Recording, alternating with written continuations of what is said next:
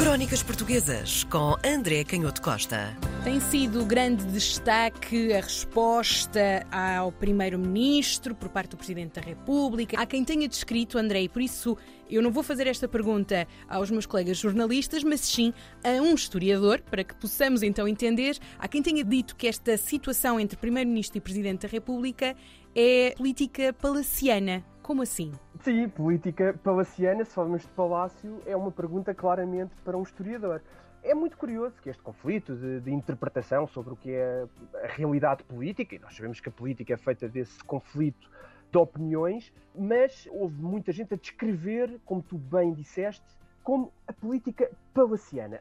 Claro hum. que isto remonta à época em que os destinos políticos, os reinos, eram traçados dentro do palácio, no espaço físico do palácio. Isso correspondia também à corte. É muito curioso porque é uma pergunta profunda do ponto de vista histórico. Nós esquecemos, ou temos tendência a esquecer, que na base dos sistemas políticos contemporâneos e constitucionais está essa organização, não é? Maioria dos casos, precisamente, hum.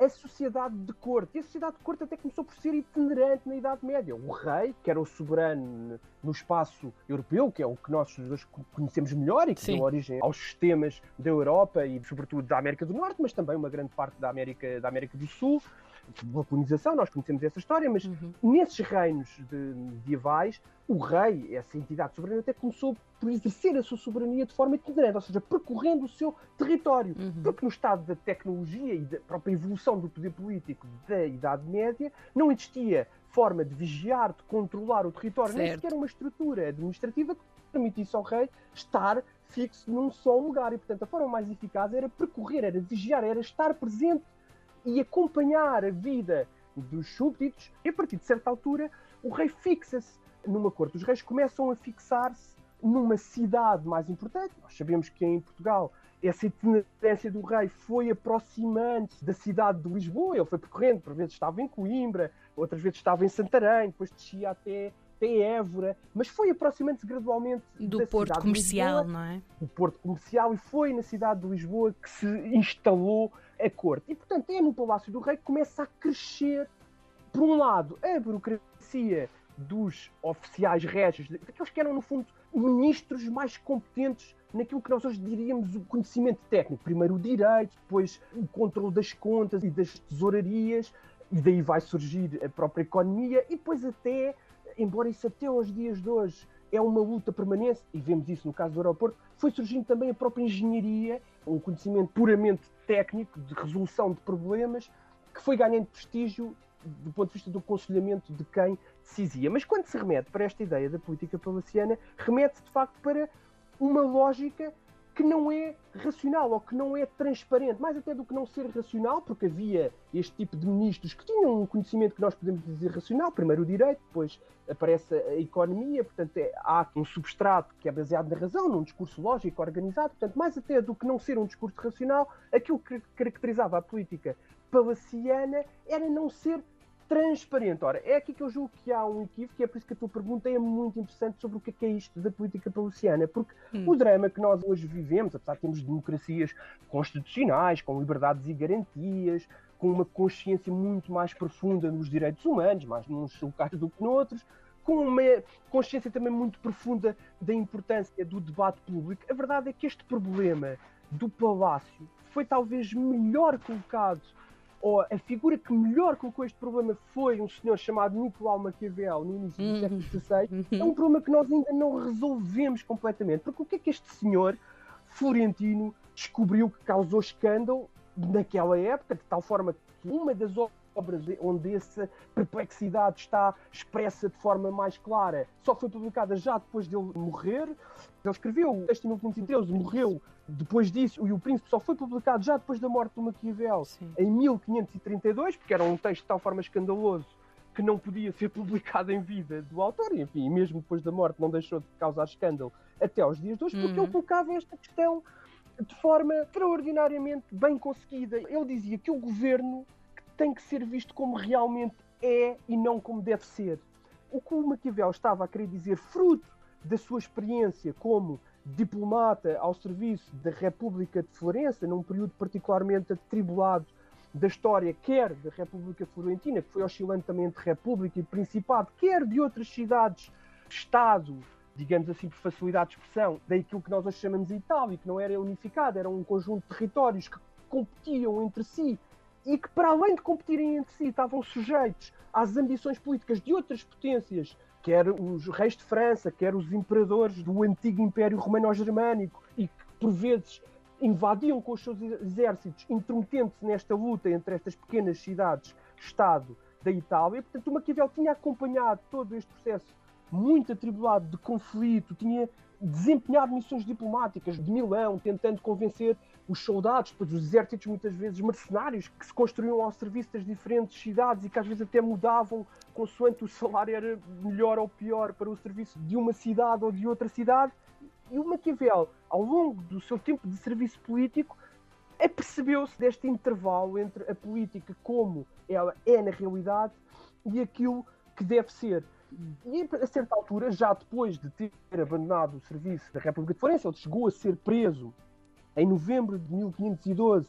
Foi preso porque o seu nome apareceu numa célebre lista de dois conspiradores que tinham sido presos antes dele e que tinham elaborado essa lista de possíveis apoiantes da conspiração contra os Medici e, portanto, o Maquiavel é envolvido nessa conspiração, apesar de não ser propriamente um entusiasta desse governo. A ideia que dá é que ele tentava navegar estas intrigas, precisamente, e é por isso que se Lá percebeu tá.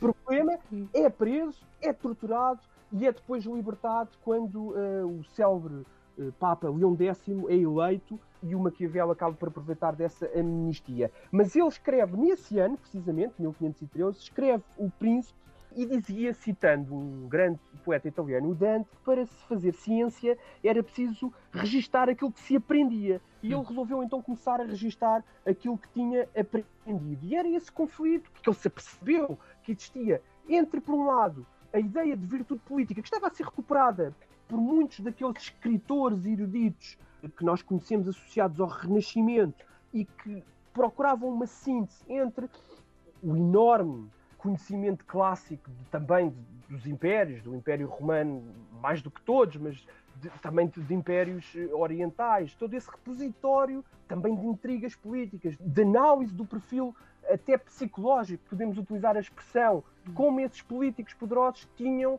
tentado também atravessar, gerir essas intrigas de uma certa instabilidade que o Maquiavel foi percebendo que estava sempre associada à política, como se fosse impossível aos políticos por muito poder que tivessem, ou por muita inteligência que tivessem, como se fosse impossível aos políticos estabilizar de tal forma o destino dos seus próprios projetos e aquilo que ia acontecendo no próprio curso dos acontecimentos que os obrigava, por vezes, a destruírem as suas próprias carreiras ou a terem que tomar decisões brutais e cruéis e a serem, em muitos casos, engolidos pela própria história. E é aí que ele hum. percebe que há este conflito entre essa virtude aprendida com estes exemplos clássicos e já muito saturada também da moral cristã, como um ideal coerente e fixo e que tem valores muito claros e objetivos e que não oscilam e que os políticos, os príncipes, deviam ser educados nesses valores clássicos e cristãos e não se deviam desviar desses valores, por muito que esses valores